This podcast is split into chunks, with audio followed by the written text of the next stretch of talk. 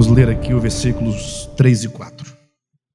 Amados, quando empregava toda a diligência em escrever-vos acerca da nossa comum salvação, foi que me senti obrigado a corresponder-me convosco, exortando-vos a batalhar diligentemente pela fé que uma vez por todas foi entregue aos santos. Pois certos indivíduos se introduziram com dissimulação, os quais desde muito foram antecipadamente pronunciados para esta condenação, homens ímpios que transformam em libertinagem a graça de nosso Deus e negam o nosso único soberano e Senhor, Jesus Cristo. Queridos, com essa mensagem de hoje, nós chegamos ao quarto fundamento.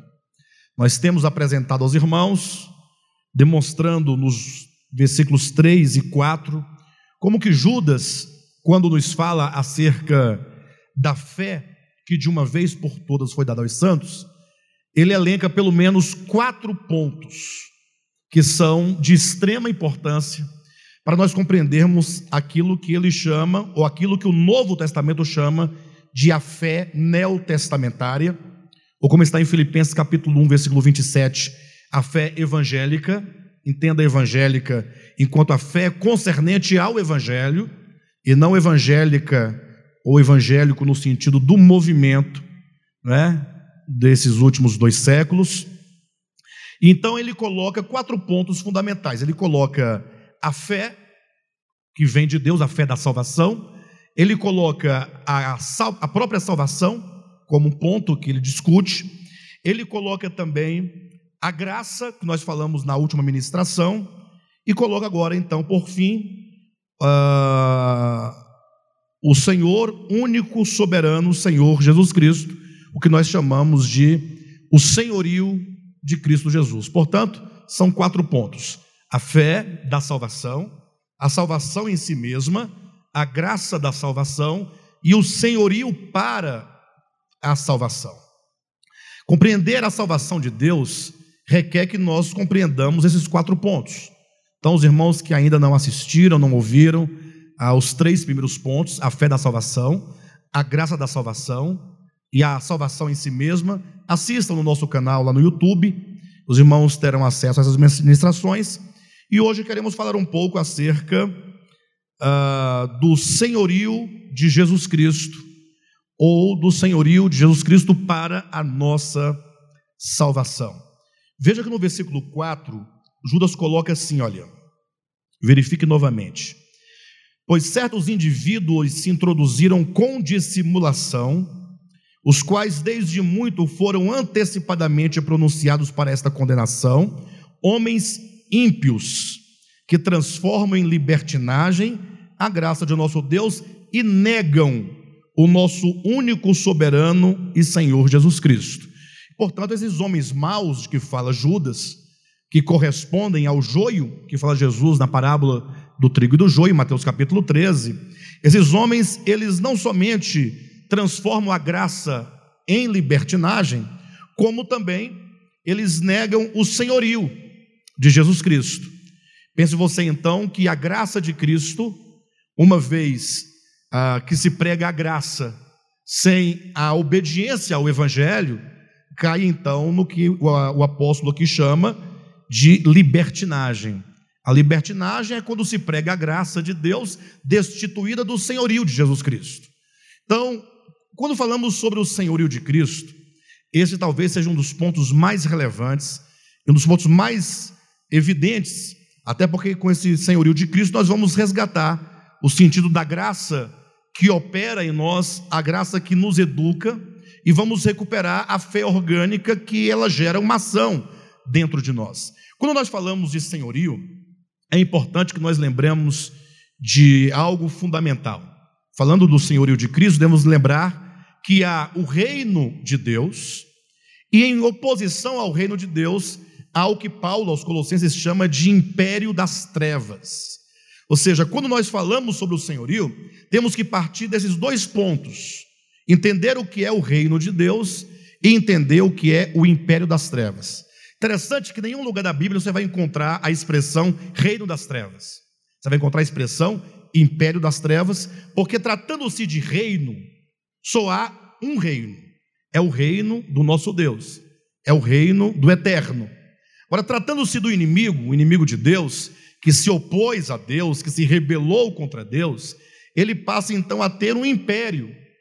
E é preciso que nós entendamos que a palavra império, se você abrir a sua Bíblia rapidamente na epístola de Paulo aos Colossenses, capítulo 1, leia comigo o que Paulo fala sobre o império das trevas. Capítulo 1 de Colossenses, versículo 13 e 14. Diz assim: Deus nos libertou do império das trevas e nos transportou para o reino do Filho do seu amor, no qual temos a redenção. Veja que essas informações são de grande importância, porque tratando-se da salvação, Paulo coloca como que nós fomos, nós estávamos sob o império das trevas. Essa é a condição de todos os homens, está sob esse império né, de Satanás, e sendo nós então transportados. A salvação consiste em sermos transportados do império das trevas para o reino do Filho do amor, em quem nós temos a redenção. Então veja que nós temos aqui duas coisas muito importantes: nós sermos transportados, sermos arrancados do império das trevas, transportados para o reino do Filho, em quem nós temos a redenção. Ou seja, nós fomos redimidos, nós fomos resgatados, nós fomos tirados desse império das trevas e levados para o reino do Filho. Agora, observe que a palavra império, aí na sua Bíblia, se você procurar um léxico da, do grego, a palavra correspondente é exousia. Exousia é uma palavra que significa influência. Ou seja, a grande verdade é que todos os homens, por causa da queda, eles já nascem debaixo do pecado, eles já nascem debaixo do império, da exousia das trevas, ou que seja da influência. A palavra exousia é a influência que as trevas exercem na mente e no coração de todos os homens. É basicamente o que Paulo diz aos Efésios, capítulo 2, quando ele diz: Estando vós mortos nos vossos delitos e pecados, é a condição do homem, totalmente sepultados nos delitos, totalmente mergulhados nos pecados, como o apóstolo continua dizendo, nos quais andastes outrora, segundo a inclinação da carne, segundo as inclinações dos pensamentos, éramos por naturezas, por natureza filhos da ira, e nós andávamos segundo o curso do mundo, segundo o príncipe da potestade do ar ou seja, as trevas exercem forte influência no coração do homem, na mente de todos os homens que nasceram de Adão.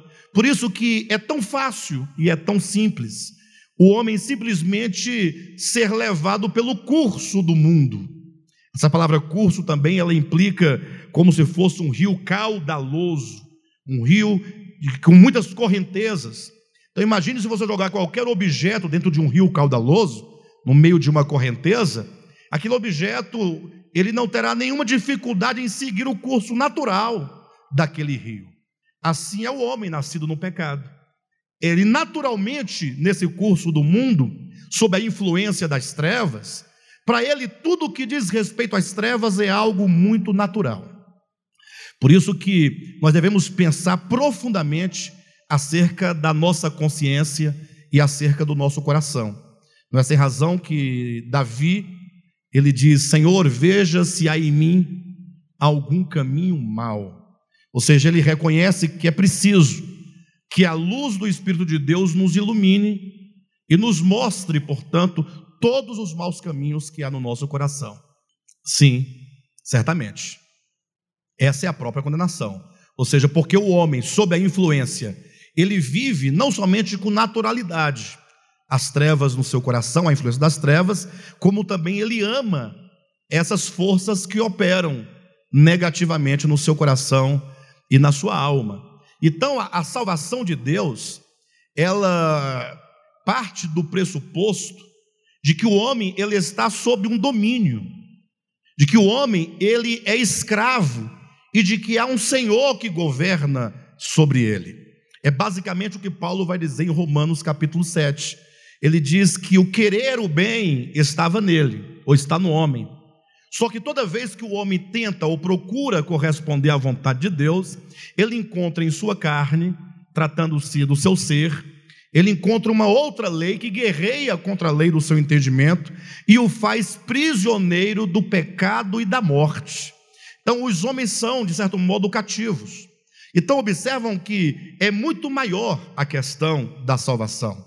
Não é meramente uma questão de você não beber, não fumar, ou não dançar, ou não comer este ou aquele tipo de comida, ou beber esta ou aquela, aquele tipo de bebida. É uma questão de governo, é uma questão de senhorio, é uma questão de você estar no reino das trevas, ou que seja império das trevas, e ser arrancado deste império e transportado para o reino do Filho do seu amor.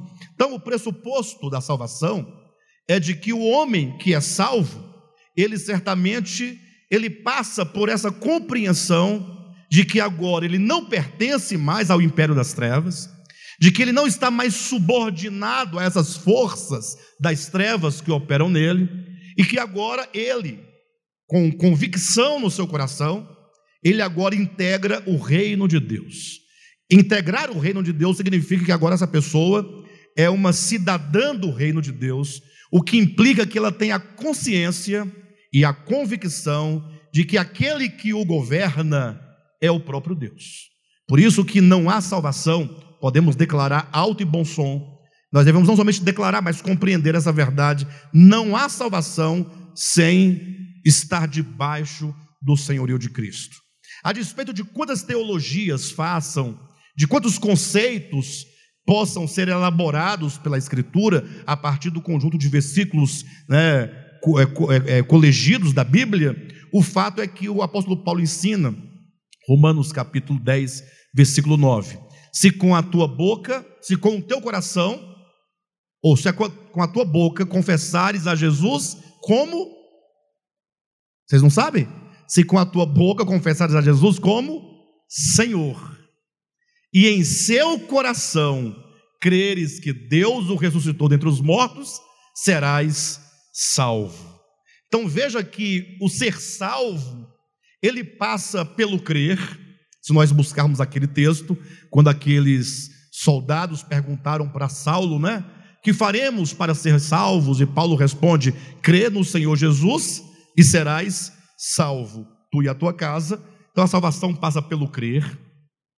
Esse crer não é simplesmente crer em fatos históricos, mas crer que este que veio é o Verbo encarnado, que se fez homem, que morreu na cruz para sofrer uma morte vicária no lugar do pecador, para lhe perdoar todos os pecados. E essa morte possui um poder de redenção, de nos resgatar do, do império das trevas, nos arrancando de lá, e nos transportar e nos colocar sob o reino de Deus, sob o governo de Cristo. Por isso que esse coração agora, essa boca, confessa a Jesus como Senhor. Ou seja, alguém pode perguntar: olha, o que significa ou quais as implicações de confessar a Jesus como Senhor? Interessante que usam Jesus Cristo ao Senhor até como slogan de, de igreja, de ministérios, né? Jesus Cristo é o Senhor. Mas qual é a profundidade disso? A despeito de o quanto nós falemos com os lábios, se nós não confessarmos a Jesus como Senhor, de nada vale escrever Jesus ao Senhor, falar Jesus ao Senhor. Tanto é que Paulo não diz se com a tua boca falardes Jesus ao Senhor, mas se com a tua boca confessares. A confissão parte de um coração convicto de um coração que compreende, de um coração agora que se coloca totalmente sob o domínio de Cristo. Quando falamos sobre esse domínio de Cristo, sobre esse senhorio de Jesus Cristo, nós nos lembramos de alguns textos bíblicos que eu quero relembrar aos irmãos. Nos lembramos, por exemplo, de Salmo de número 2. Esse é um dos salmos mais importantes da Escritura e talvez um dos textos mais importantes e claros que se referem ao senhorio de Jesus Cristo. capítulo 2, se você quiser acompanhar, de Salmo, dê uma olhadinha rapidamente. Salmo de número 2. O salmista começa dizendo assim: Por que se enfurecem os gentios e os povos imaginam coisas vãs? Os reis da terra se levantam e os príncipes, os príncipes conspiram contra o Senhor e contra o seu ungido. Primeira informação que nós temos é de que os reis da terra, de que os príncipes da terra e os povos, os gentios, os povos, as nações, veja que fala que todo mundo aqui se levantam ou se levanta contra Deus e contra o seu ungido.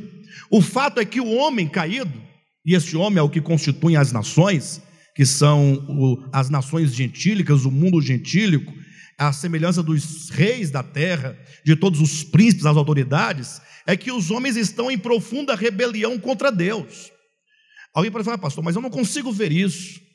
Puxa vida, interessante que me parece que as pessoas amam a Deus, desejam por Deus, mas precisamos pensar sobre isso.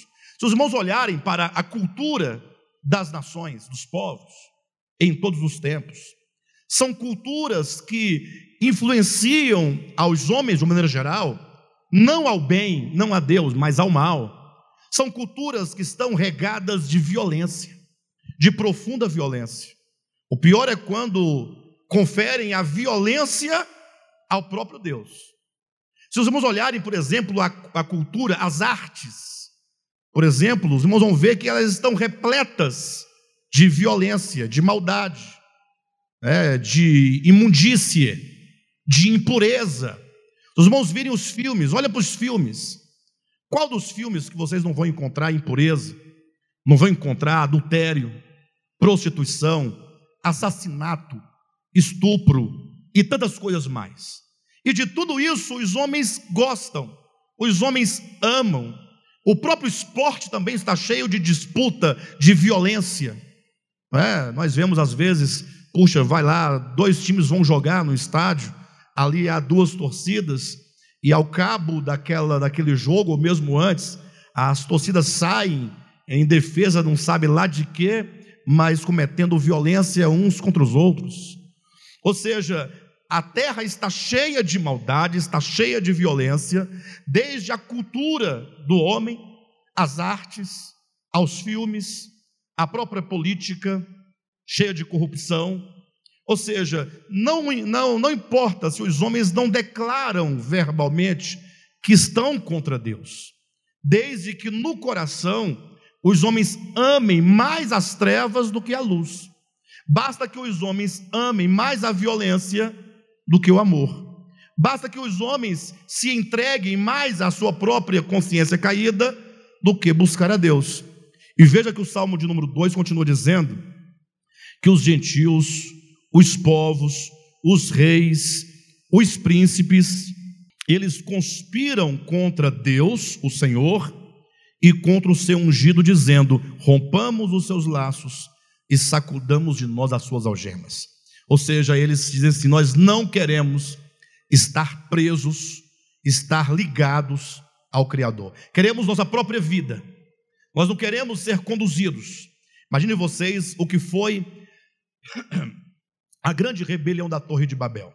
Pense vocês que Deus criou o mundo, se você começar a ler ali Gênesis capítulo 1, capítulo 2, este mundo criado, ele se corrompeu por causa da queda do homem, o homem se tornou pecador, porque ele negou a Deus, negou viver por meio da árvore da vida, passou a viver pelo, por meio do seu próprio conhecimento.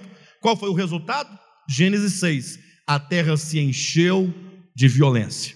Qual foi a consequência desse encher a terra de violência? Foi o dilúvio. O dilúvio veio sobre a terra como um juízo fatal, como um juízo proveniente da responsabilidade do pecado do próprio homem. Mas Deus separou uma família e deu seguimento à humanidade. Não foi isso? Mas tão logo aquela família saiu, família de Noé, chamados pós-diluvianos, eles cresceram, se multiplicaram, até que um homem chamado Nirode se levantou quando ele percebeu que os homens estavam se espalhando, que na medida que aquela nova humanidade crescia, os homens iam se afastando, procurando outros lugares, e ele percebeu que afastando-se os homens uns dos outros, eles se tornavam fracos.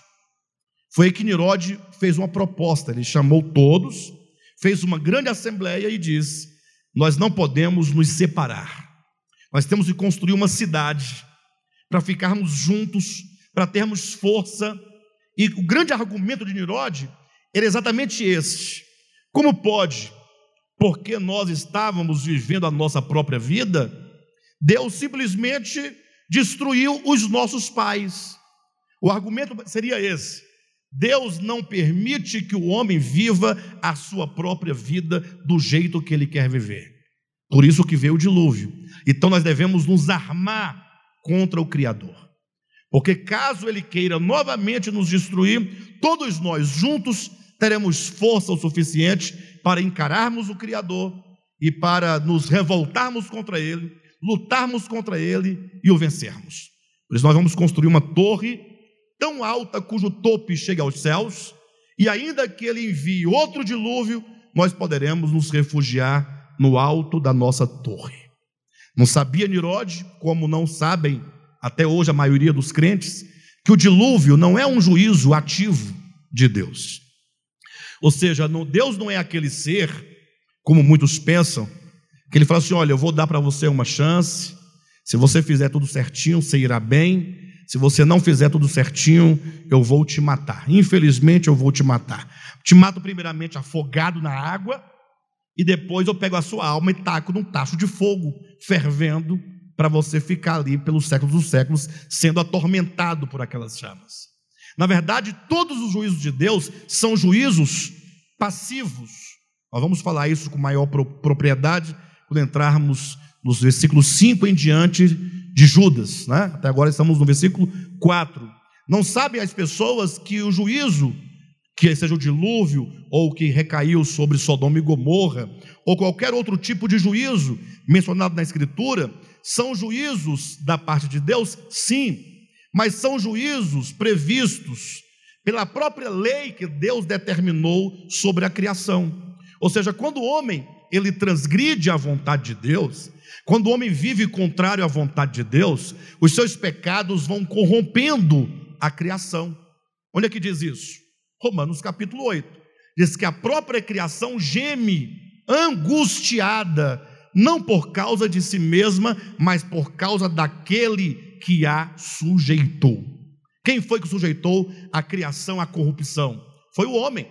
Porque o homem criado por Deus, criado para governar e dominar sobre a criação, quando ele cai, ele sujeita toda a criação que a ele estava sujeita à consequência ou às consequências do seu pecado. Por isso a criação, ela sofre a corrupção, ela sofre dor, ela está morrendo, e ela se manifesta, portanto, esse mal, essa corrupção, em vários cataclismas sobre o próprio homem, como consequência da sua transgressão, como consequência da sua culpa, como consequência do seu pecado. Por isso que Nirode, conferindo a Deus um juízo ativo, se rebela contra o seu Criador. Eu digo isso baseado em toda a Escritura, por exemplo, quando é dito no Antigo Testamento que as misericórdias de Deus duram para sempre. Ora, se duram para sempre, se, como diz Jeremias, as misericórdias do Senhor são a causa de não sermos consumidos, se a misericórdia do Senhor dura para sempre, então sempre haverá da parte de Deus o que? Misericórdia. E a misericórdia é o derramar do coração de Deus sobre as misérias humanas. Então, onde tiver o homem, ali nas suas misérias, na miséria do seu pecado, Deus estará pronto a derramar o seu coração, gratuitamente. Isso é graça divina. Ocorre que o homem, ele rejeita essa graça. É o homem que não aceita essa graça divina. E da parte de Deus ocorre exatamente, nós vamos encontrar lá em Mateus, por exemplo, quando Jesus Cristo, Mateus capítulo 23, os últimos versículos, quando Cristo vai chegando ali na parte alta de Jerusalém, ele olha toda a cidade ali embaixo, em seguida ele seria preso, seria morto, seria crucificado, e ele diz: Jerusalém, Jerusalém, que matas os profetas e que apedrejas os que te foram enviados. Quantas vezes, olha o que ele diz, eu quis é, cobrir vocês, ou colocar vocês debaixo minha, da minha proteção, como a galinha faz com seus pintinhos, mas vocês não quiseram. Ou seja, eu sempre estive aqui graciosamente para vos salvar, mas vocês não quiseram, e por isso eu vos digo: aí vem o juízo proferido, desde agora esta casa ficará deserta, e não ficará aqui pedra sobre pedra que não seja derrubada. Então nós vemos o juízo previsto em razão da não aceitação por parte do homem de Deus, e Deus dizendo: Olha, eu sempre quis acolher vocês, eu sempre quis proteger vocês e salvá-los, mas vocês não quiseram. Então, quando o homem não entende essa graça divina, então ele justifica o seu erro, apontando Deus como um Deus mau e cruel que não podendo suportar o homem, simplesmente ele destrói este homem. Então veja que o livro de Salmos, número 2, fala dos gentios, fala dos povos, dos reis, dos príncipes que conspiram contra Deus, dizendo que não querem viver por meio de Deus. Veja que no versículo 6 do mesmo capítulo de Salmos, diz assim: Eu, porém, palavras de Deus, constituí o meu rei sobre o meu santo monte. Ou seja, o Cristo de Deus, ele está constituído desde sempre. Isso faz parte da economia de Deus, do plano de Deus, que todos os homens devem estar debaixo desse senhorio, esse senhorio do rei de toda a terra, do rei dos reis. Mas acontece que nem todos os homens querem estar debaixo desse senhorio. Alguém pergunta, Ora, o que significa exatamente estar debaixo desse senhorio? Eu quero, portanto, apresentar alguns pontos a vocês, para vamos entenderem o significado de não somente crer que Cristo é o Senhor, não somente falar com os lábios que Cristo é o Senhor, e mais de confessá-lo como Senhor para a nossa salvação. O primeiro texto está em Romanos, capítulo 1. Aqui os irmãos terão uma ideia como que as nações, como que os homens não querem estar debaixo desse senhorio de Jesus Cristo. Romanos capítulo 1, versículo 18 em diante. Acompanhe na sua Bíblia. Paulo diz: A ira de Deus se revela do céu contra toda a impiedade e perversão dos homens que detêm a verdade pela injustiça. Percebem que Paulo já começa dizendo que há uma ira de Deus. É o que ele vai falar, chamar, é o juízo de Deus. É um juízo que se manifesta. Veja que ele não coloca no futuro, ele não diz que a ira de Deus se revelará do céu, mas diz se revela. Ele vai demonstrar como que esse juízo divino, ele já acontece na presente era. No caso, no tempo em que ele escreve essa epístola, essa ira de Deus já é evidente. E nesse texto os irmãos vão perceber como que essa ira divina, ou esse juízo divino, é um juízo passivo. O texto vai dizer isso. Essa ira de Deus, ela se revela contra toda impiedade e perversão dos homens. Ou seja, Deus criou o homem para estar debaixo desse senhorio, como que Deus diz no Salmo de número 2: Eu constituí o meu rei. Os homens devem estar debaixo desse senhorio. Mas os homens, negando esse senhorio, se envolvem em uma série de impiedades e acabam se pervertendo. E essa impiedade e perversão, elas acontecem em virtude de os homens deterem a verdade. Seria como os homens renegassem a verdade, em nome em prol da injustiça. Essa é a questão do coração. É o homem fala assim: eu não amo a verdade, não desejo pela verdade, eu não aceito essa verdade, porque o que eu busco mesmo é a injustiça. Mas alguém continua perguntando: sim, mas o que significa essa, é, esse deter a verdade? esse manter a verdade aprisionada, para que essa verdade não haja no coração dos homens. O que significa deter a verdade pela injustiça? Paulo explica, versículo seguinte: Porquanto o que de Deus se pode conhecer é manifesto entre eles, porque Deus lhes manifestou. Ou seja, a primeira coisa é que todos os homens, eles não é, eles estão, eles têm ao seu alcance a revelação daquilo que é Deus. Quando diz que os homens detêm a verdade, ora, a verdade é aquilo que Deus é. Deus é a verdade. Então, esses homens não querem a verdade. E ninguém pode dizer que não conheceu a verdade, que não sabia o que era a verdade, porque o que de Deus se pode conhecer é manifesto entre eles, porque Deus lhes manifestou. Deus mostrou a todos os homens essa verdade. Versículo 20 vai dissecando esse entendimento, dizendo: Porque os atributos invisíveis de Deus, assim o seu eterno poder, como também a sua própria divindade, claramente se reconhecem desde o princípio do mundo, sendo percebidos por meio das coisas que foram criadas. Tais homens são, por isso, indesculpáveis. Onde quer que os homens se encontrem, eles estão diante da revelação de Deus. Eu sei que alguém pode falar assim: ah, mas eu nunca vi a Deus. Outros poderiam dizer: você pode me mostrar Deus? Eu digo: olha, Deus está diante de nós a todo momento. Para onde você olhar, você vai ver Deus. Você vai ver Deus manifestado. Porque tudo que nós temos diante de nós é, existe porque a vida a faz o faz existir. A vida é o próprio Deus. O homem pode manipular toda a criação, mas ele não pode gerar a vida. Porque é a vida, sendo o próprio Deus, que a tudo gera, que a tudo cria, que a tudo alimenta, que a tudo ordena. O cosmo é uma grande manifestação daquilo que Deus é. Como diz o texto, os atributos invisíveis de Deus são manifestados pelas coisas criadas. O eterno poder de Deus é manifestado por meio das coisas criadas. A própria divindade se manifesta por meio das coisas criadas. Então, o homem, ele está diante de uma manifestação divina.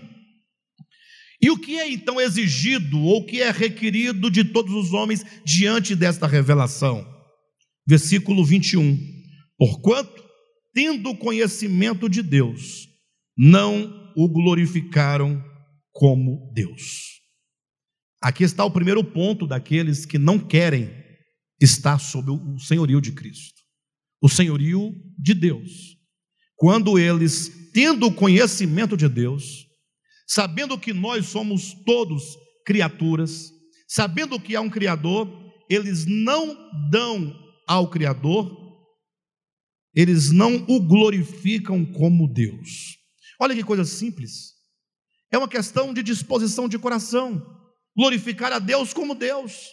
É só reconhecer há um Deus, Criador de todas as coisas, a quem nós devemos o nosso louvor, a quem nós devemos a nossa gratidão, a quem nós devemos toda a nossa adoração. Como diz lá no Salmo de número 15, né? diz o insensato no seu coração: não há Deus. Por que, que é o insensato que assim diz? Ora, porque imagine vocês, vocês sabem que há um grupo de pessoas, ainda que muito pequeno, mas que se auto-intitulam ateus. Né? O ateu seria aquele que nega a divindade. Então, de um modo geral, entende-se ateu como aquele que nega a divindade, que nega que há uma força superior há uma inteligência cósmica superior, há uma razão né, de todas as coisas, há uma fonte de todas as coisas, que a tudo gera, que a tudo cria. Então os ateus, eles negam isso. O problema é que o ateu, para ele ser ateu, ele tem que ter muita fé. É, o ateu, ele tem que ter mais fé do que o crente, porque para crer que há um Deus é simples. É só você olhar e falar assim: qual homem em toda a história que criou todas as coisas? Quem foi que criou? Quem foi que criou o sol, a lua, as estrelas? Alguém deve ter criado. Eu me recordo que uma época a minha filha de hoje tem 14 anos, a época deveria ter uns 12. Chegou em casa e nós fomos comer um churrasquinho e ela perguntou assim: "Pai, o que que é agnóstico?" Quando ela fez essa pergunta, eu já entendi. Falei: "Bem, tem alguém buzinando no ouvido dela." Não é uma criança de 12 anos vai assim: "O que é agnóstico?" É, de onde vem essa pergunta? Ela deve ter conversado com alguém, alguém falou, falou alguma coisa para ela, certamente, né? O agnóstico é um pouco ameno que o ateu. O ateu é aquele que nega de modo absoluto que Deus existe, ou que há um Deus. O agnóstico é aquele que fala assim: olha, é, até hoje não me provaram que Deus existe, eu nunca o vi, e, mas fica aí na possibilidade, se algum dia isso for provado para mim, eu até que posso crer. O agnóstico ele deixa sempre uma possibilidade remota de que algum dia alguma coisa pode mudar no seu parecer. O ateu não, ele é absoluto. Eu falei, filha, mas que coisa, né? Aí eu fui conversar com minha filha, fui explicar para ela. E eu pensei, como é que eu vou mostrar para ela que há um Deus? De que maneira eu poderia provar que há um Criador? Aí ela, o celular dela estava sobre a mesa. Falei, filha, olha para esse seu celular. Quantas funções não tem aqui? Interessante, se você pegar agora, tem um teclado, você pode ligar para uma pessoa no Japão. Você vai falar com essa pessoa em tempo real, você vai ouvir a voz real da pessoa que chega aos seus ouvidos. Não é algo grande? Um celular é uma coisa fantástica. Eu acho fantástico, vocês não acham, não? É, eu acho uma coisa extraordinária, né? Você escreve um texto no WhatsApp e chega na mesma hora para a pessoa, uma imagem, um vídeo. Puxa, que coisa fantástica, né? E eu falei assim: então, imagina que só esse seu celular com tantas funções, uma coisa tão grande. Você acha isso grande? Ela acha, uma coisa bacana. Agora, deixa eu te falar uma coisa. Se eu te dissesse que esse celular ninguém fez, não existe uma, uma, uma engenharia por detrás dele. Não existe alguém que pensou o telefone, que pensou a internet, que pensou o WhatsApp. Ninguém, é, é tudo mentira. Muito menos há uma indústria chamada Samsung, digamos, que fabricou isso aqui, e nem uma loja que vendeu para você. Isso aqui aconteceu o seguinte: né, do nada aconteceu, um dia ele apareceu desse jeito para você usar. Você acreditaria no que eu estou falando para você? Falou, pai, jamais. Não tem como eu, eu, acreditar que esse celular apareceu aqui do nada. Não é? Ou que um dia havia uma poeira que explodiu e apareceu, deu nisso aqui. Não dá para entender. Ela disse, não dá. Falei, senhora, se você não acredita que esse celular veio do nada, porque é impossível pensar que essa, essa mera inteligência, ou pseudo-inteligência, porque a inteligência é o eterno, não é? aqui é apenas um reflexo muito pálido da inteligência refletida no homem que agora criou essa, é, o celular com todas as suas funções. Se eu não acredito que isso aqui veio do nada, como é que eu vou acreditar que o homem, o ser humano, com todas as suas faculdades psíquicas, emocionais, vontade, coisas que nós mesmos não compreendemos, veio do nada? Quando eu vou pensar que o cosmo, com toda a sua biodiversidade, com toda a sua beleza, veio do nada. Eu só acredito que um ateu fala sério mesmo, se o ateu me falar, eu também acredito que isso aqui veio do nada. Se ele falar que é possível que um celular venha do nada, é lógico que não tem como dizer eu acredito que veio do nada, porque todos sabemos a origem. Você pode né, pesquisar, saber, desde Grambel, lá para cá, e puxando todas as inteligências que chegou a esse celular. Né? Mas o fato é que, se você pensar, mas você acha que seria possível esse celular ter aparecido? Hipoteticamente falando, ninguém vai concordar com você. Então eu também não posso crer que o cosmo veio do nada. Eu não posso crer. Os homens, portanto, eles sabem que há um Deus os irmãos me desculpem, amados, é porque eu tô, ainda não estou totalmente curado, aí acontece esse tipo de coisa, tá? Bem, mas o fato é que os homens sabem que há um Deus. Os homens sabem, até porque o ateu ele justifica dizendo que não há um Deus porque ele nunca o viu, porque ninguém nunca o apresentou para ele, né? De todo modo, o máximo que um ateu pode fazer é reconstruir toda a história da criação ou das existências até o Big Bang. Para trás, ele não tem nenhuma resposta. Se ele nos acusa de sermos crédulos por acreditarmos no que nós não sabemos, porque nunca tivemos um contato literal com a divindade, ou carnal com a divindade, é, ele também é crédulo, porque ele acredita em algo que ele não sabe. Ele não sabe contar a história antes do Big Bang. Ele não sabe qual é a origem da explosão, até porque uma explosão, Big Bang, a grande explosão, todos sabem que uma explosão é um efeito, e todo efeito tem uma causa. O fato é que os homens não querem confessar a Deus. Sabe por que os homens resistem a confessar a Deus? Porque eles querem viver sem Deus. É aquilo que está lá no Salmo 2: rompamos de nós as suas algemas, é, e sacudamos as suas algemas e rompamos os seus laços.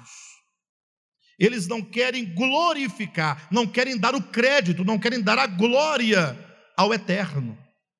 E não somente o versículo 21 diz que eles não glorificaram a Deus como tal, mas também não lhe deram graças. Quando o homem não reconhece a divindade, o que ocorre? tornam-se nulos em seus próprios raciocínios, obscurecendo-se-lhes o coração insensato, inculcando-se por sábios, tornaram-se loucos e mudaram a glória do Deus incorruptível em semelhança da imagem de homem corruptível, bem como de aves, quadrúpedes e répteis. Então veja que o evangelho de Jesus Cristo, que nos traz a salvação, ele começa dizendo: Se com a tua boca confessares a Jesus como Senhor, confessar a Jesus como Senhor é exatamente esse reconhecimento da divindade, de que há um Senhor no universo e de que se eu sou criatura, eu devo estar totalmente submisso e subordinado ao eterno, ao Criador. Então, esse reconhecimento ele passa por esses níveis elementares: reconhecer a divindade, né? como diz o texto, glorificar a Deus como Deus e a Ele render graças. Mas não para por aí. Essa aplicação ela é feita para aqueles que não tiveram acesso a, ao Cristo de Deus encarnado, aqueles que não tiveram acesso à mensagem do Cristo. Porque agora vem o Cristo de Deus, feito homem, andando entre os homens, e ele começa a ensinar aos homens qual é a vontade de Deus. Ora, como é que eu posso me tornar um servo de Deus no seu reino? Como eu posso me tornar um súdito de Deus no seu reino? Como é que eu posso falar que eu tenho um Senhor sobre a minha vida se eu não conheço a sua vontade? Hã? Qual é a vontade do eterno para mim? Para eu confessá-lo como Senhor, teria que fazer como Saulo de Tarso. Quando caiu prostrado no caminho de Damasco, ele disse a Cristo, né, o Cristo ressurreto: O que queres que eu te faça, Senhor? Essa é a posição de todos aqueles que entenderam que o Cristo ressurreto é o Senhor. O que queres que eu te faça? Para tanto, eu tenho que conhecer a vontade de Deus. Há um texto interessante na Bíblia, muito interessante, que poucos perceberam esse texto. Eu quero que os irmãos leiam comigo. 2 Tessalonicenses, capítulo 1. Capítulo 1 de 2 Tessalonicenses, versículos 6 em diante. Se de fato é justo para com Deus que ele dê em paga tribulação aos que vos atribulam, e a vós outros que sois atribulados, alívio juntamente conosco, quando do céu se manifestar o Senhor Jesus com os anjos do seu poder, em chama de fogo, tomando vingança contra os que não conhecem a Deus e contra os que não obedecem ao Evangelho de nosso Senhor Jesus. Veja que novamente falando sobre o juízo de Deus, Paulo coloca tomando vingança contra os que não conhecem a Deus. Ora, mas os que não conhecem a Deus, quem são esses que não conhecem a Deus?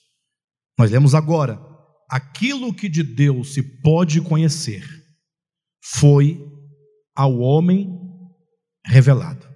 Romanos capítulo 1. Sim ou não? Aquilo que de Deus se pode conhecer foi revelado aos homens. Deus se mostrou aos homens. Só que esses homens não o conheceram, não reconheceram a Ele como Deus, se negaram a conhecer esse Deus na criação. Por isso que é dito que esse juízo ele virá sobre todos aqueles que não conhecem a Deus.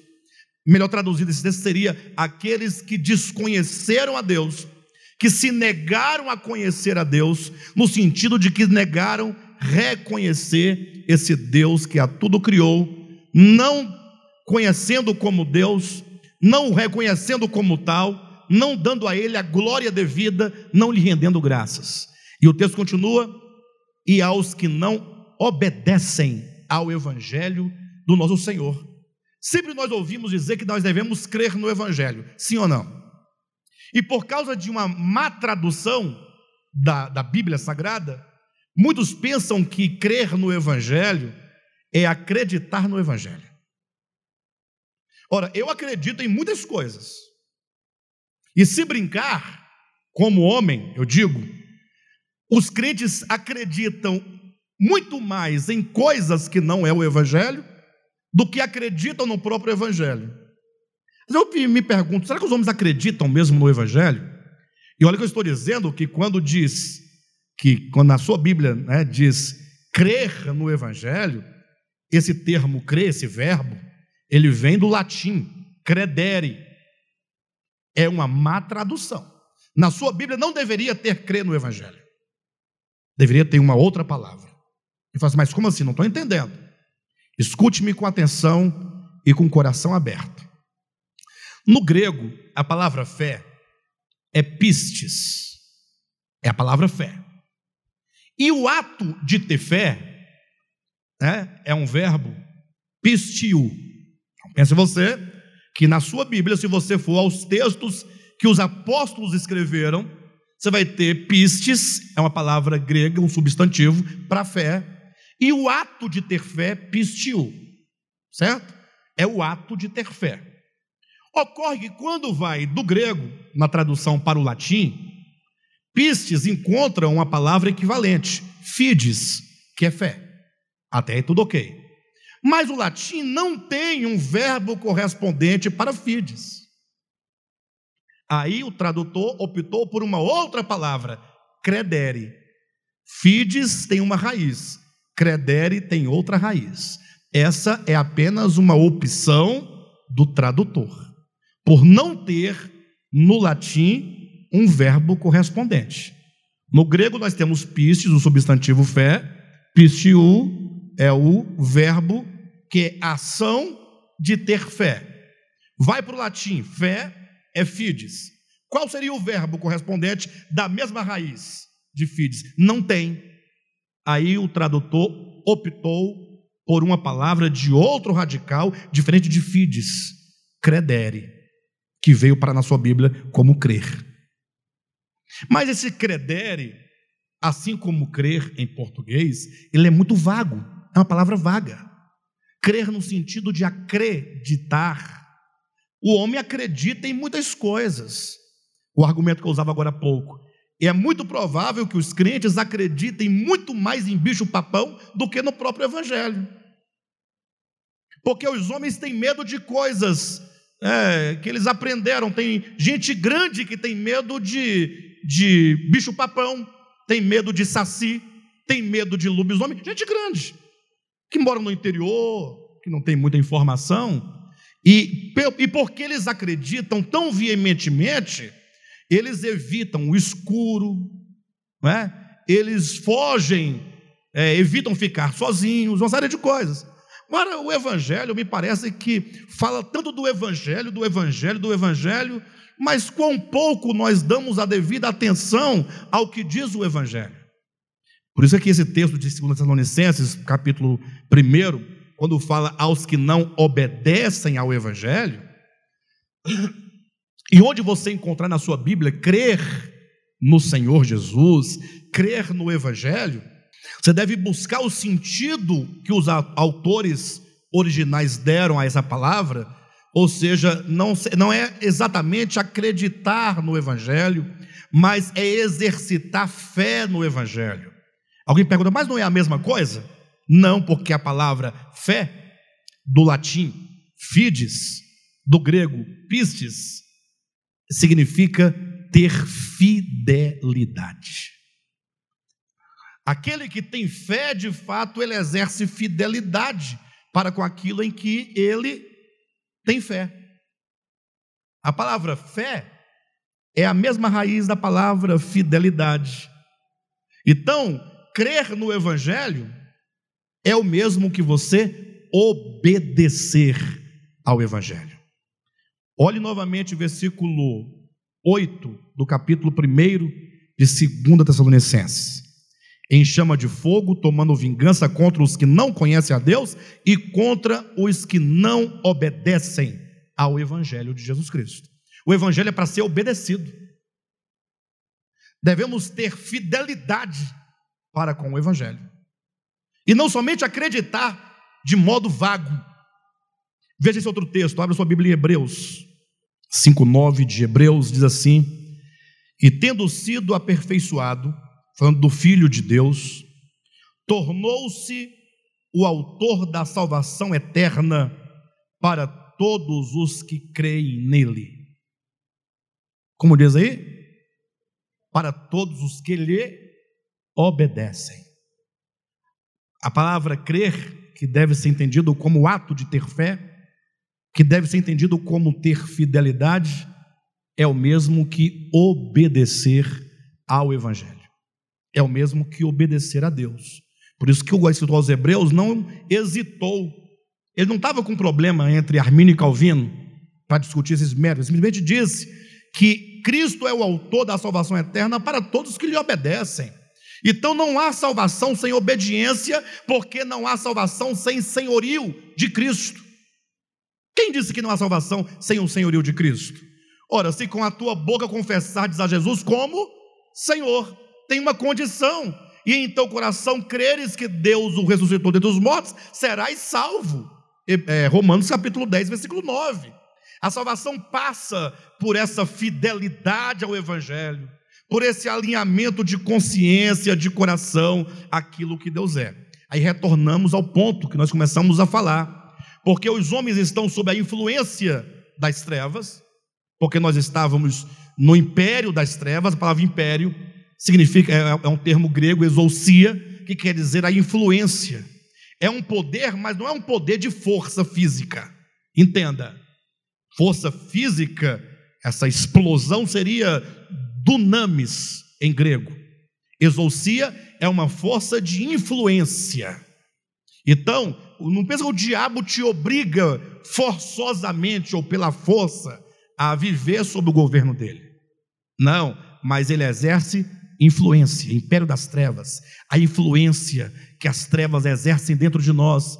Por isso que nós temos que tomar muito cuidado e saber que a vida cristã não pode ser vivida de qualquer maneira. Puxa vida, nós vivemos num tempo em que se vive a vida cristã de um modo tão banal. As pessoas elas entendem que uh, creram em Jesus, não, eu criei em Jesus no ano tal, sou crente, e tá aí, vamos ver, está tudo certo. E Paulo diz: olha, não vos conformeis a este século. Ou seja, esse século, como curso deste mundo, é uma influência constante, é uma força de influência que procura moldar os nossos pensamentos, o nosso coração, a nossa consciência aos ideais do, das trevas. Ou seja, vida cristã é uma luta diária, é uma luta constante contra essas forças espirituais que atuam nas regiões celestiais da consciência humana. Ele diz antes transformai-vos pela renovação da vossa mente. Vida cristã é um jogo de movimentos. É um negar o curso deste mundo, é um dizer não continuamente ao curso do mundo, para que não sejamos nós moldados por ele, e um afirmar constante, uma afirmação constante da vontade de Deus. Por isso que é dito, para que experimenteis qual seja a boa, perfeita e agradável vontade de Deus. Portanto, quando falamos está sob o senhorio de Cristo, é nós o reconhecermos como Deus, é nós darmos a Ele a glória devida, é nós rendermos a Ele graça, e agora é nós obedecermos o Evangelho. E obedecer o Evangelho é você ouvir a voz de Jesus falando ali nos quatro Evangelhos qual é a vontade do Pai. Ele revela a vontade do Pai. Vamos abrir a escritura em Mateus rapidamente, capítulo 5. Não tenho como discorrer tudo, mas vamos falando alguma coisa aqui. Capítulo 5 ele começa com as bem-aventuranças. Interessante que não começa com mandamentos, começa com declarações. É como se o senhor dissesse: Olha, você quer entender o que é um cidadão do reino de Deus? Ora, se é um cidadão do reino, ele está no reino de Deus, ele está sob o governo de Deus, ele está sob a autoridade de Deus, está sob o senhorio de Cristo. Sim ou não? E esse que está sob o senhorio, ele tem características. Eu sei que nós vamos ficar um pouquinho, quem sabe, desapontados com nós mesmos ao olharmos isso. Mas é para você perceber que esse processo de salvação, ou que a salvação enquanto processo, ela requer que nós entendamos que é um processo, e entendendo que é um processo, estejamos num movimento constante de mudanças, não nos moldando a este mundo, resistindo, sempre que você identificar um traço do espírito desse mundo, você negar e você se, ser transformado pela vontade de Deus é um movimento de buscar conhecer e compreender e pedir que esse Cristo que em nós habita interiormente, essa palavra que está implantada em nós, esse Deus que habita em nós, eu e o Pai somos um, é a grande verdade que o Cristo trouxe, mostrando que todo homem tem em si o reino de Deus dentro dele, que esse reino possa se revelar, se mostrar e nos governar. Mas veja que ele vai dizendo, versículo 3: Bem-aventurados os humildes de espírito, os pobres de espírito. Aqui deveria ser traduzido os pobres em espírito, e não de. É, aqueles que no seu espírito são esvaziados de qualquer orgulho, de qualquer pretensão. É um espírito que Tá, está constantemente claro: sou criatura, sou ramo, estou nele, me movo nele, existo nele, vivo nele, a ele a glória, a ele o louvor, ações de graças. É como Jesus, é como Maria, salvo engano, lá na, no seu cântico em Lucas capítulo 2, ela diz a respeito de Cristo, né? Despediu vazio os ricos e encheu de bens os famintos. Somente os famintos, os pobres em espírito, aqueles que sabem que não são quebrantados de espírito, podem ser enriquecidos de Deus. Um cidadão do reino de Deus, aquele que está sob o reino de Deus, sob o senhorio de Cristo, ele tem esse espírito nesta condição, sempre vazio, nunca cheio de si, cheio do ego, nada de orgulho, nada de pretensão, nada de presunção, porque tudo isso nos faz muito mal. Todas as nossas guerras, as nossas batalhas, elas partem dessa presunção humana. Já observou que a vida humana é uma guerra? Quando você acorda, você está no meio de uma batalha. É uma guerra de egos. Quem vai conseguir mais? Quem vai ganhar mais? E para ganhar mais e conseguir mais, é sempre tendo que deixar alguém para trás. Sempre. É uma luta, uma disputa Então, esse cidadão do reino dos céus, ele é vazio ou é humilde, pobre em espírito. Versículo 4 diz que é, esses cidadãos do reino, eles choram. Choram quando eles veem a condição do homem, porque ele conhece a, a, razão porque o homem existe, ele conhece que o homem foi criado para Deus, ele sabe que o homem é a imagem de Deus, mas ele vê um mundo deplorável. Então ele não tem prazer e nem satisfação nas misérias humanas. Então ele sofre em diante da condição humana. O versículo 5 diz dos mansos. Bem-aventurados os mansos. Esses mansos são aqueles que não usam a sua força natural para conquistar nada, eles estão sempre na base da fé.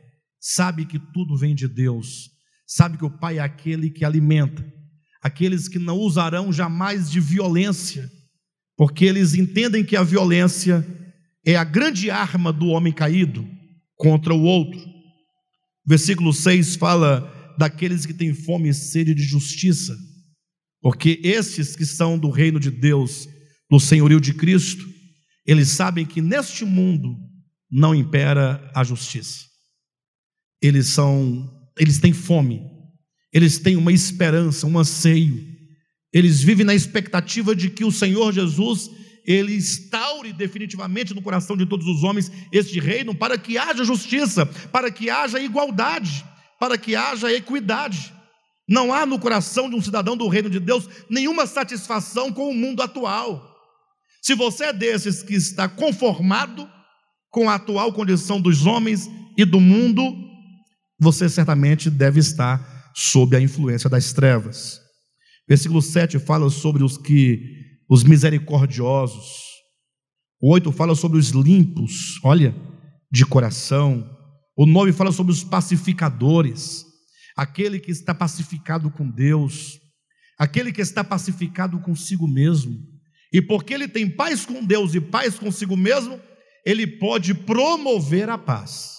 Ninguém poderá promover a paz se, primeiramente, não estiver pacificado consigo mesmo e pacificado com Deus. Pacificado com Deus é você saber que você tem acesso a esse tabernáculo, você pode entrar no Santo dos Santos, pelo vivo caminho que nos foi aberto pela morte de Cristo.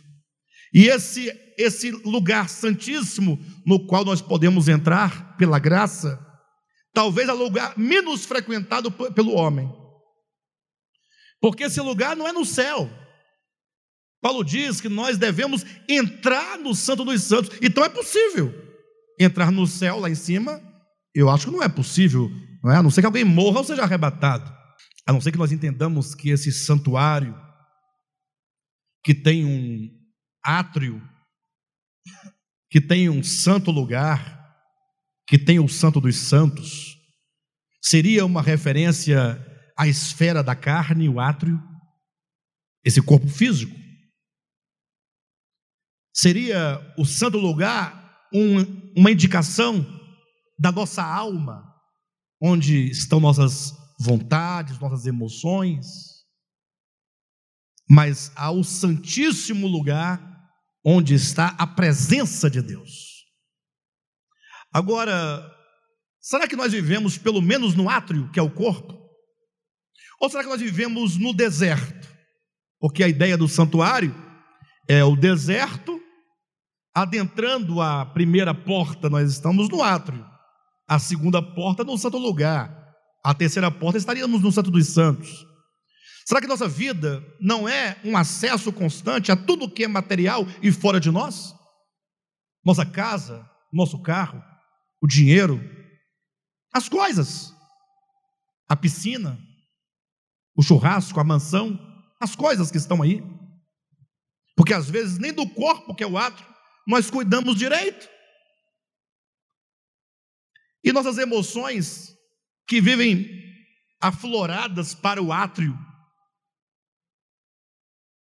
Vivemos também muito pelas emoções, pelos sentimentos, mas entrar no Santo dos Santos, se você está pacificado com Deus, você pode. E isso é o princípio da oração. É você mergulhar no seu interior, no mais profundo do seu ser, sabendo que a sua íntima essência é Deus. Eu sei que alguns vão dizer, ah, pastor, mas está dizendo então que você tem que se voltar para si mesmo, não é para Deus? É o problema que os homens têm Deus projetado para fora deles. E Deus está dentro de mim. Não há lugar mais íntimo onde encontrar Deus do que dentro de mim mesmo. Afinal, foi o próprio Jesus quem disse: o reino de Deus está fora de vós. Não foi que ele disse? O reino de Deus está para além de Marte. Não foi assim que ele disse? O reino de Deus está numa galáxia que nós não sabemos nem o nome ainda. Foi assim que ele falou, não? O reino de Deus está dentro de vós. Quando então eu paro, quando eu silencio todas as perturbações do mundo externo, todas as perturbações do meu corpo e mesmo da minha alma, e me encontro no silêncio, em comunhão com esse Cristo que habita o Santo dos Santos, desse tabernáculo vivo que nós somos, eu estou na base e na ação da oração. Felizmente as pessoas falam tanto de oração, crente fala muito de oração. Mas o que é oração para eles, senão palavras que saem da garganta para fora, gritando a tal ponto de quererem alcançar com a sua voz um Deus que está numa galáxia distante. Por isso que eles gritam. Quando Paulo diz orar e sem cessar, ele sabe que isso significa estar em profunda comunhão com Deus, no interior do seu espírito, nesse silêncio. Ter paz com Deus é também estar pacificado consigo mesmo. E agora, esses que assim estão pacificados com Deus e consigo mesmos, podem pacificar outros. Mas é por isso que nós nos envolvemos em tanta confusão.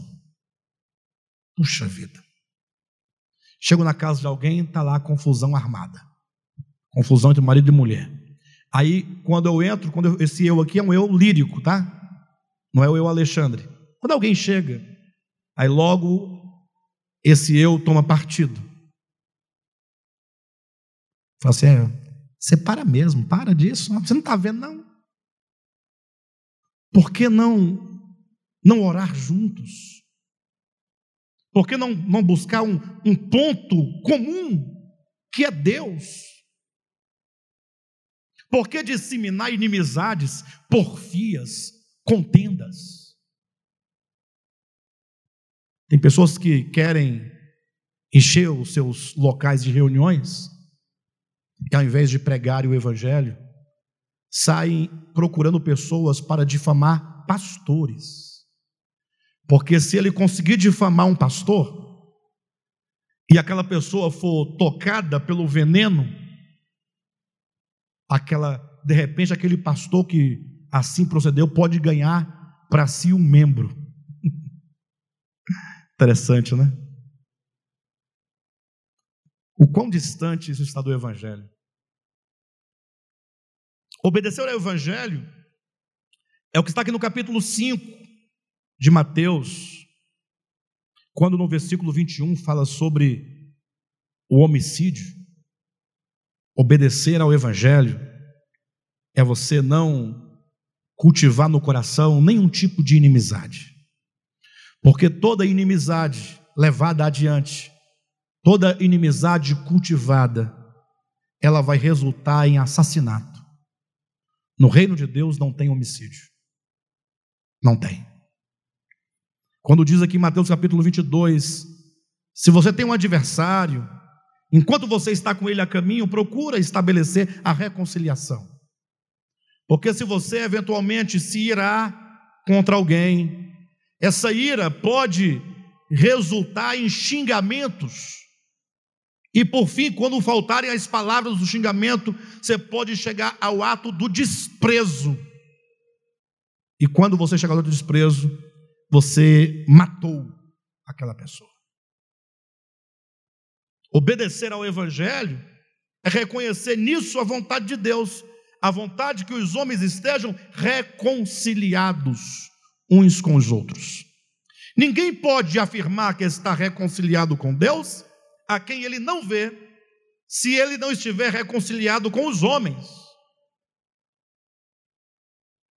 Versículo 27 adiante fala sobre o adultério, quando não somente há o ato, mas quando se cultiva no coração a impureza por mulher alheia.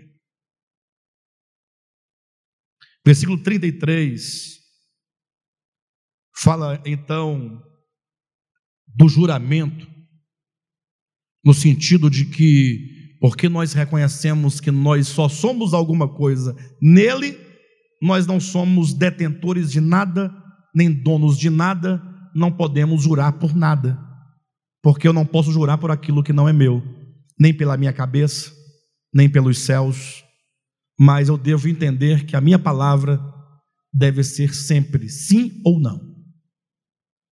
Isso trata com o engano, trata com a mentira. Versículo 38 fala que no reino de Deus não pode haver nenhum tipo de vingança. Não podemos cultivar nada no coração de retaliação contra o mal que tenhamos sofrido. Versículo 40 e 41 falam que nós não devemos pagar o mal com o mal.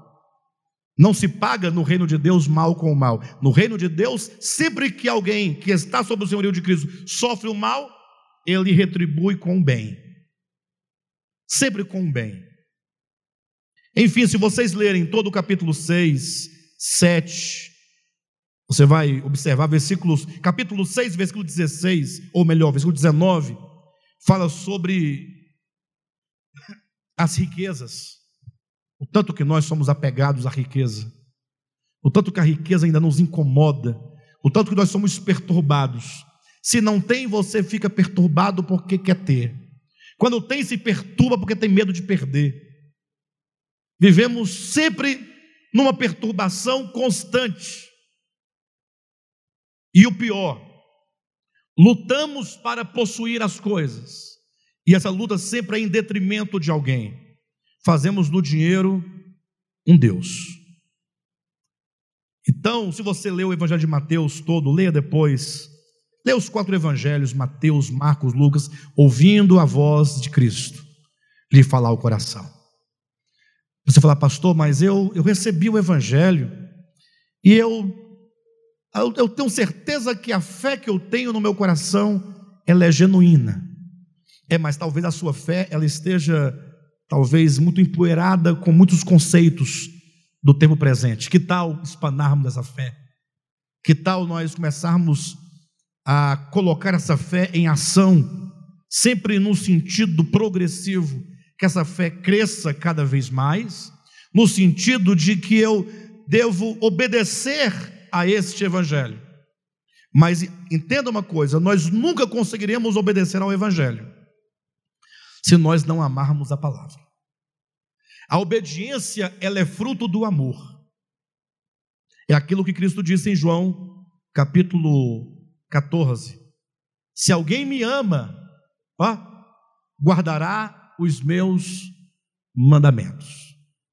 Por isso que João vai dizer na sua epístola: ora, os mandamentos de Deus não são penosos.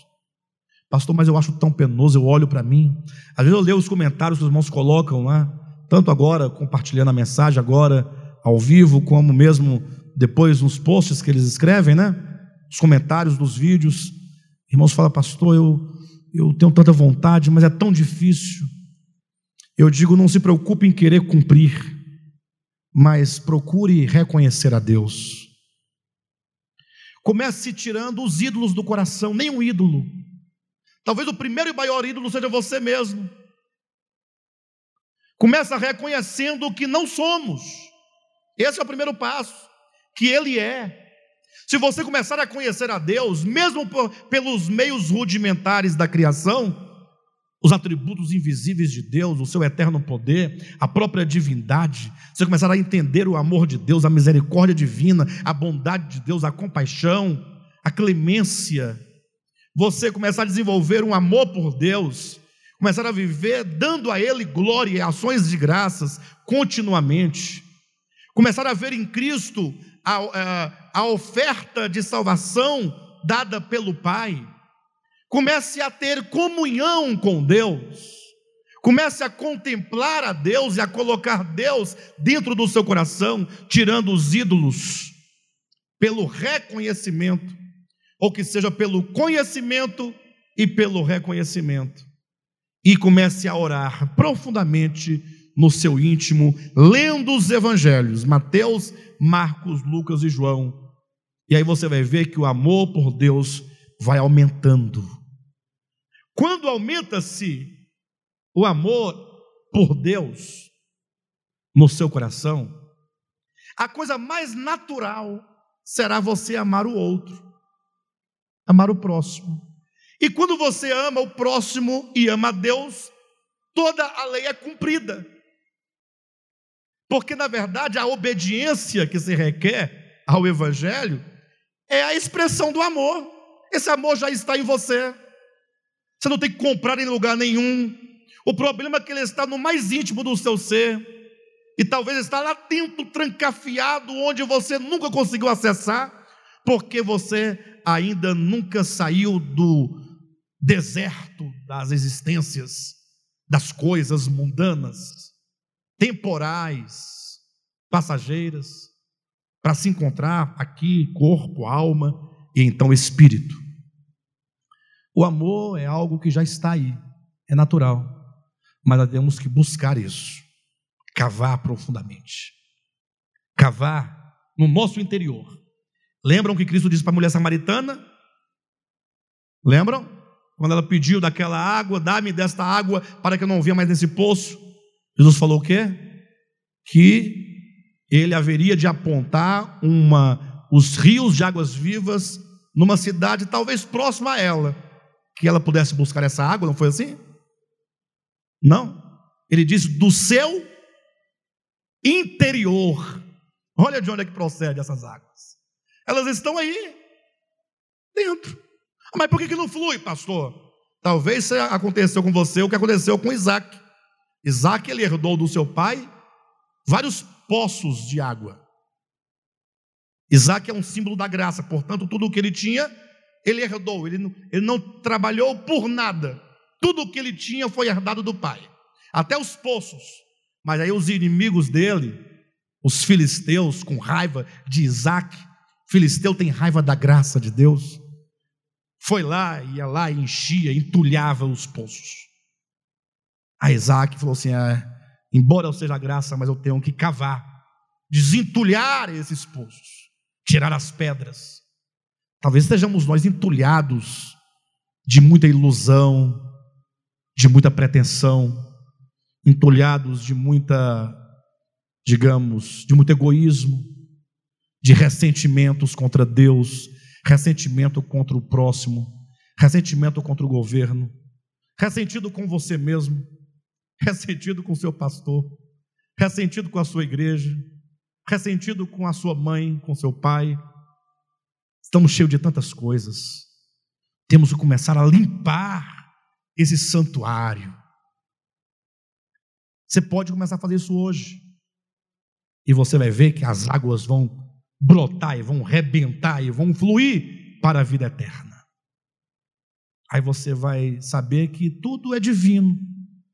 Até a obediência do Evangelho é divina, já está dentro de você. Ele já te deu a fé, é dom de Deus, tudo é dele. Não podemos ficar parados, vivendo fora do santuário. Temos que agir, temos que entender quem somos. Quando lá atrás, quarto século antes de Cristo, Sócrates disse: Conheça-te a ti mesmo. Ele falava Verdade suprema. O homem quer conhecer a Deus, mas não, não conhece a si mesmo. Como é que ele pode conhecer a Deus? Não, ele quer morrer para se encontrar com Deus. Ah, quando eu morrer, eu me encontro com Ele, eu vou conhecê-lo. Não, é conhecer agora. No santuário vivo. É, são coisas muito grandes, né? Muito grandes. Agora que a pessoa crer no Evangelho, no sentido de exercitar fé no Evangelho, entenda, você é colocado no corpo de Cristo. Estando você no corpo de Cristo, e eu pergunto, você é membro do corpo de Cristo? Só uma, responda, você é membro. Você sabe qual é a maior das implicações de ser membro do corpo de Cristo? A maior das implicações. São muitas implicações. Falar sobre o corpo de Cristo, eu poderia colocar vários pontos, mas o maior de todos, sabe qual é? É que esse corpo, ele tem um cabeça. E o corpo está sujeito ao cabeça. Senhorio de Cristo. Todo o corpo está sujeito. O problema é que muitos crentes não querem estar sujeito ao cabeça. O problema é que muitos crentes, eles se colocam debaixo de autoridade humana. De pastores, de padres, de apóstolos, de bispos, mas não se colocam sob o governo de Deus. Obedecem a homens, mas não obedecem a Deus. Meu tempo está estourado, mas eu tenho que ler o último texto com os irmãos, Colossenses capítulo 2, versículo 18. Ninguém. Vocês entendem essa, este pronome? Esquece o pronome. Ninguém. O que é ninguém? Ninguém é ninguém. É a tautologia mais clara possível, né? Ninguém. Olha para a pessoa está do seu lado e diga: Ninguém, nem você. Pode falar. Agora olhe para mim, pastor Alexandre, e diga: nem você, pastor Alexandre. Isso, coloque isso no seu coração. Isso não é rebelião. Cuidado para que ninguém fale, ah, agora pronto, agora, agora. Não. Quando nós estamos no amor de Cristo, nós sabemos reconhecer o outro, respeitar o outro, amar o outro, saber que nas nossas relações humanas nós estamos sujeitos uns aos outros. Aqui é questão espiritual. Ninguém se faça árbitro contra vós outros. Por que, que Paulo diz isso? Porque não há pessoas que se colocam por árbitro sobre os outros? Não, é porque há. Há. Há muitos que se fazem árbitros, querendo determinar a sua vida, seu andar, seu viver. Pastor, mas tem que ter um regulamento. Tem. Ninguém, pois, se, é, melhor, ninguém se faça árbitro contra vós outros, pretextando humildade. A pessoa que quer se fazer árbitro, o seu juiz, ele vem com pretexto de humildade. E essa humildade diz assim: não é porque eu oro muito e Deus falou comigo. Assim ele falou com você, também fala comigo. Ou não? Ele fala com você e não fala comigo. E se o assunto é comigo, por que ele falou para você e não para mim? Se o problema está acontecendo comigo, ele vai usar o intermediário se eu tenho livre acesso, se ele habita em mim, se ele é meu Deus, meu Senhor, vai usar agora o intermediário para dominar minha vida? Ninguém se faça árbitro contra vós outros, pretextando humildade e culto dos anjos, baseando-se em visões. Eu vi, Deus mostrou, Deus revelou enfatuado. Essa pessoa está enfatuada, está inchada de orgulho, de presunção, de pretensão carnal, sem motivo algum na sua mente carnal. Estes que se fazem árbitro dos outros não retêm a cabeça, não estão sujeitos à cabeça que é Cristo, da qual todo o corpo suprido e bem vinculado por suas juntas e ligamentos, cresce o crescimento que procede de Deus. A maior implicação, portanto, de estar no corpo de Cristo é estar debaixo do senhorio do cabeça que é Cristo Jesus. É falar sim, Senhor. Quero conhecer a tua vontade e que o meu coração seja moldado segundo a sua vontade. Entenda um segredo e aqui eu vou encerrar com esse segredo. Já falei agora há pouco, mas agora eu estou realçando. Pastor, eu quero conhecer toda a vontade de Deus. A perfeita, a boa, perfeita e agradável vontade de Deus. Quem quer fazer isso? Para ser um servo, tem que conhecer a vontade, que é boa, perfeita e agradável. Tem que andar segundo essa vontade, boa, perfeita e agradável. Sim ou não? Ah, eu quero. Ah, pastor, mas é difícil. Você está numa batalha. O mundo de um lado, não vos conformeis a este século. Sabe quando é que você é conformado a este século? Quando você se deixa levar. Fazer nada é se deixar levar. Se você está numa, numa guerra, numa batalha, você não pode falar, não, não farei nada, ficarei parado. Você vai morrer. Na batalha contra as forças das trevas, você não pode se deixar conformar a esse século. A televisão que você assiste, não é pecado assistir televisão. Mas você não pode se expor aos discursos perversos que nos filmes, nas novelas, nos desenhos estão sendo falados. E nós vamos ouvindo sem critério. Vamos absorvendo na nossa inconsciência, sem perceber que estão sendo formados conceitos que se manifestarão em atitudes no nosso viver. Eu não digo que você não assista a TV. Não, eu digo assista, mas assista com os olhos abertos. Lá em casa é assim. Lá em casa a gente assiste desenho, assiste filmes, assiste tudo. E eu, eu não gosto muito de filmes, as coisas minhas filhas gostam muito. Eu estou sempre atento. Quando eu vejo algo, eu falo, você está vendo? Sim, o que, é que tem? Qual é o seu critério? Vamos conversar. Ah, de, é, vamos conversar. Temos muito para falar sobre isso. Aí falamos, falamos, falamos. Então você tem que ser criterioso naquilo que você ouve, tem que julgar o que você ouve e tem que estabelecer um limite: o que entra em você, o que não entra, o que te forma, o que te prejudica. Quando você então, ah, nessa guerra, o mundo, como uma correnteza, quer te levar, não seja passivo Seja sempre ativo no sentido de perceber onde as forças estão agindo. Quais os setores da sua vida? Nossa vida familiar, nossos relacionamentos são, não, não raras vezes, o reflexo daquilo que já está dentro de nós. Fiquemos atentos. Em contrapartida, agora positivamente, nós devemos nos transformar, é uma ordem.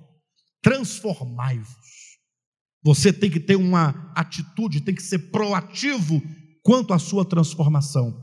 Pastor, o que eu posso fazer? Leia as Escrituras. Leia o Novo Testamento com atenção. Procure ouvir em cada linha, simples, como Jesus está dizendo, ensinando, que os apóstolos disseram. Quando você medita, reflete nas Escrituras, você está sendo proativo compreendendo os conceitos divinos, o que ele ensina, o que é reto, isso entra em você, isso te forma. Tenha comunhão com aqueles que de coração puro invocam o nome do Senhor. Ora, cuidado. Paulo diz que nós devemos seguir com aqueles que de coração puro invocam o nome do Senhor. Como é que eu sei se o coração do outro é puro? Pelas palavras dele, pelos conselhos dele. Se amanhã, é, digamos que o irmão Amarildo seja cliente do irmão Aldair. Exemplo. Só que eu tenho também um negócio financeiro no mesmo ramo do Aldair. E eu estou doido para ganhar o, o Desculpe-me, fugiu o seu nome? O Amarildo por cliente. Eu tenho que tomar o cliente, o Amarildo dele. Como é que eu faço? Me conto com o Amarildo falo: Você sabia que o Aldair não paga impostos? E se você compra dele, você é cúmplice do erro dele? Peraí, eu estou agindo aqui corretamente? Então o Amarildo fala assim: Esse não tem coração puro. Tem coração puro? Não. Coração mau. Então você tem que estar atento às palavras das pessoas. Esteja atento aos conselhos. Se alguém te dá conselhos maus, lembra do Salmo de número 1? Aquele que não anda segundo o conselho dos ímpios. Os ímpios têm conselhos. Se esse conselho não confere com a, o ensinamento do Evangelho, esse coração não é puro. Então, para você ser proativo na sua transformação, leia as Escrituras, medite nas Escrituras, tenha comunhão com aqueles que de coração puro invocam o nome do Senhor. Congregue, esteja reunido. Toda reunião Deus fala conosco. Toda reunião Deus está nos falando. E quando você ouve, nunca diga, já sei essa mensagem. Porque você nunca chega no dia seguinte à sua casa e diz: Já comi essa comida ontem. É alimento para nós. Até mesmo Pedro vai dizer na sua epístola que o repetir, o tornar esclarecida, a nossa mente já esclarecida, é segurança para nós. Então a palavra, ela sempre é dita para tornar viva em nós a verdade de Deus. Enfim. Eu não vou parar de falar, porque senão vou até meia-noite. Tá bom, queridos? Este é o quarto fundamento: o senhorio de Jesus Cristo. Os irmãos vão ver na semana que vem como que esses quatro pontos: a fé da salvação, a salvação em si mesma, a graça para a salvação e o senhorio de Cristo para a salvação, como que esses quatro fundamentos abrem o caminho para compreender toda a epístola de Judas. Tá bom?